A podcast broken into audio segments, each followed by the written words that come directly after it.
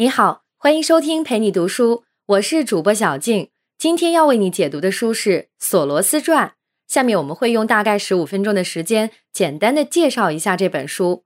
本书的作者罗伯特·斯莱特是著名畅销书作家，他曾经为很多商界领袖撰写过传记，比如杰克·韦尔奇于通用之路、拯救蓝色巨人、沃尔玛王朝和微软重振雄风等等。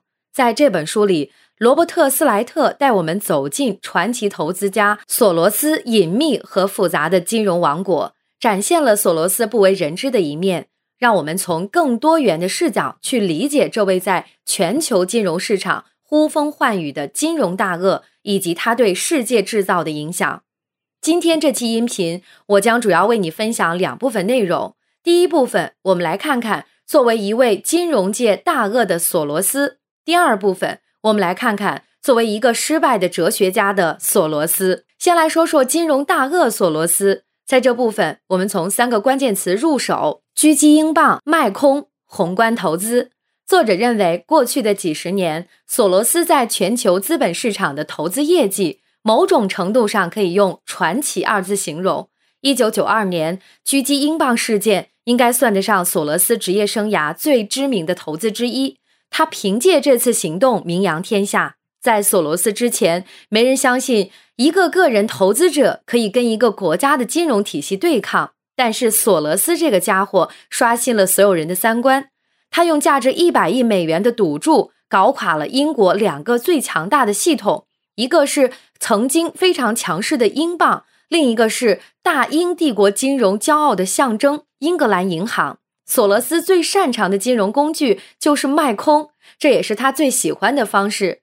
索罗斯是全球对冲基金领域的先驱，对冲在很大程度上就是指卖空。早期的金融投资者不太愿意卖空，首先是因为卖空存在着道德风险，比如别人会指责你，你怎么能赌一家公司经营不善呢？这不是趁火打劫吗？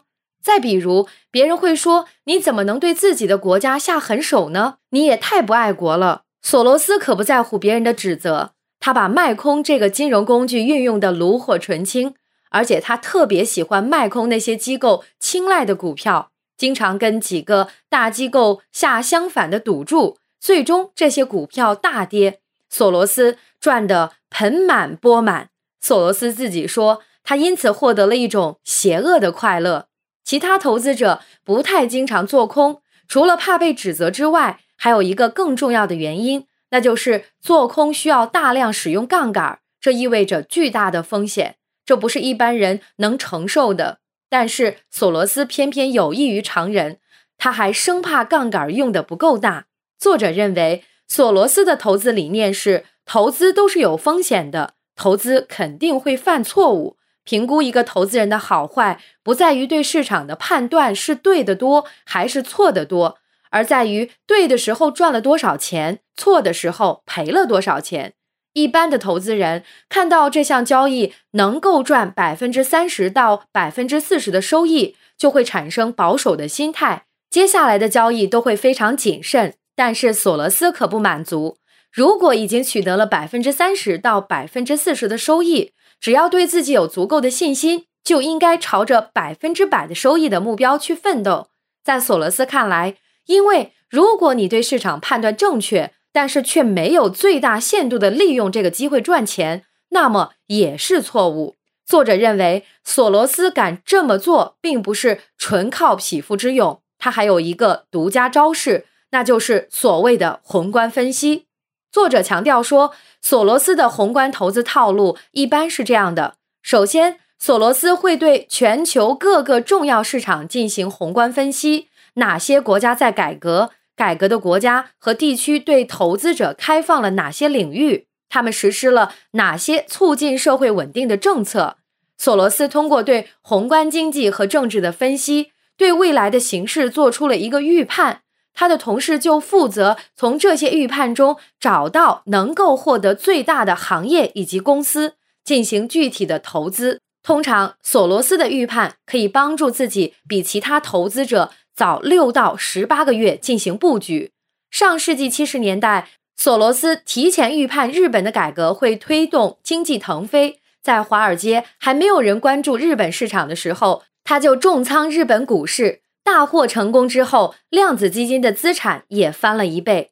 除此之外，作者还特别指出，索罗斯能够成为一个伟大的宏观投资者，还有一个秘诀，他始终关注着世界领袖们的公开声明和决策制定，从中分析市场的趋势。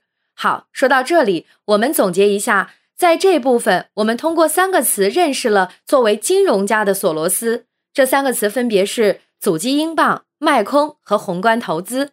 一九九二年，索罗斯成为阻击英镑，以一人之力赢下实力雄厚的国家中央银行，从此天下闻名。当然，这只是索罗斯一系列传奇投资案例中的一个。自从一九六九年创办自己的对冲基金以来，索罗斯保持着每年平均百分之三十五的增长率，这个成绩足以傲视华尔街，当之无愧是今天全球最成功的投资人之一。接下来，我们再来说说所谓哲学家的索罗斯。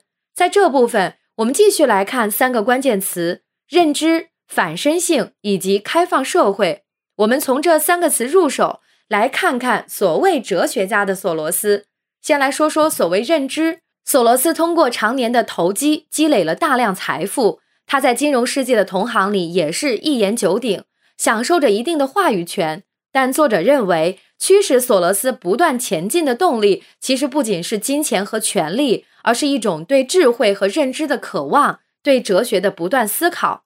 作者在书中说到，索罗斯这个人做梦都想成为一个受人尊重的哲学家。他喜欢把自己看作是具有欧洲传统的知识分子，金融世界那只是实践自己哲学思想的实验场而已。除此之外，索罗斯对华尔街就没有更多的兴趣了。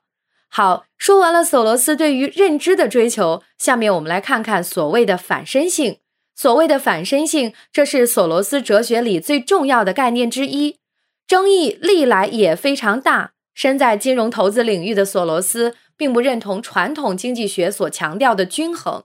传统经济学强调整个社会都处于均衡的状态，价格是对市场供求关系的真实反应，理性的人会做出理性的判断。但是索罗斯所看到的世界却不是这样，在股市市场，天天都在上演追涨杀跌，就是股票涨的时候玩命追着买，跌的时候就玩命割肉抛。价格从来都是在泡沫和崩盘之间来回波动，哪里见过股票市场价格均衡的时候啊？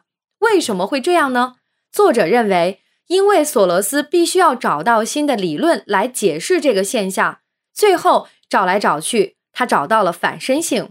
在索罗斯看来，股票的价格除了部分反映真实的价格之外，另外很大一部分是由人们的主观情绪所影响的。主观情绪当然高度不可控了，一条未经证实的小道消息就能够影响股民的情绪，也能带动股票价格的波动。因此，股票市场的运行就没办法用经济学的均衡和理性来解释。索罗斯认为，市场的参与者和操纵者他们的主观偏见反过来会在很大程度上影响股票价格的走势。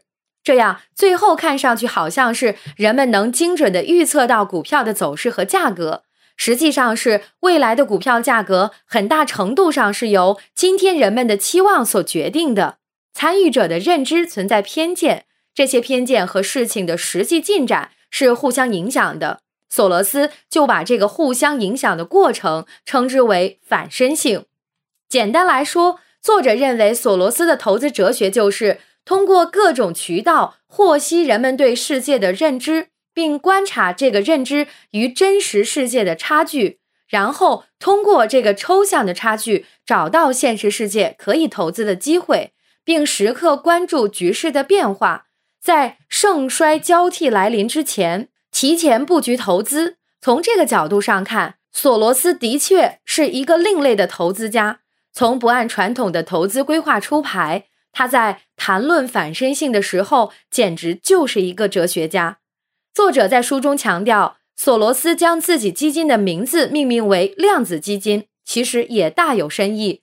这个名字来源于德国物理学家海森堡。他在量子力学中发现了测不准原理。这个原理是说，在量子力学中，人不可预测到亚原子粒子的行为。这恰好跟索罗斯对金融市场的理解一样。他认为市场也总是处于不确定和不断变动之中。参与者的偏见是理解金融市场的关键，就像是基因突变是生物进化的关键。